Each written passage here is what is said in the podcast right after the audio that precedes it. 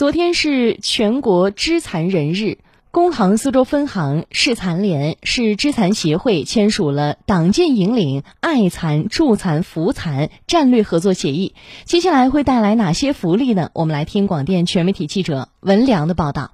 这个手工编篮的话，是我们一个自闭症学生做的。然后像呃穿珠的话，是我们一个脑瘫的学生做的。活动现场的残疾人手工展示区内，编篮、串珠、泥塑、香薰、刺绣、核雕等工艺品精美可爱。以“残疾人奋斗”为主题的“蚕豆爱回家”公益直播平台开始首秀，手工艺品通过直播平台进行义卖，短短一个小时成绩斐然。这个网站的收看人数已经达到了十四。万人，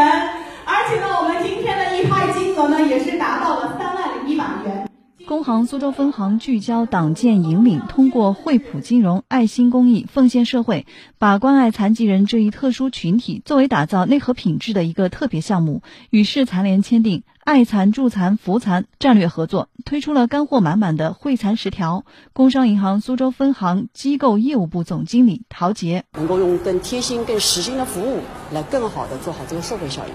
啊，能够让我们的银行业能够更为广大的一些。这个助这个残疾人士啊，做助残扶残。苏州市残疾人联合会党组书记、理事长张振龙表示，近年来上百家企业参加我市企业爱心助残联盟，以助残扶残为宗旨，始终活跃在助残扶残第一线，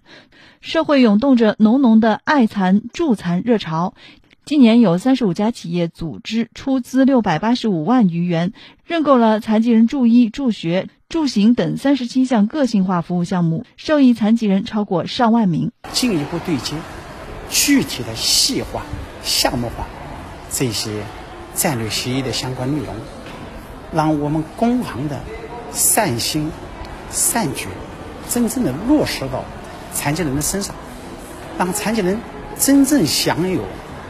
我们工行这一篇爱心带给他们的成果。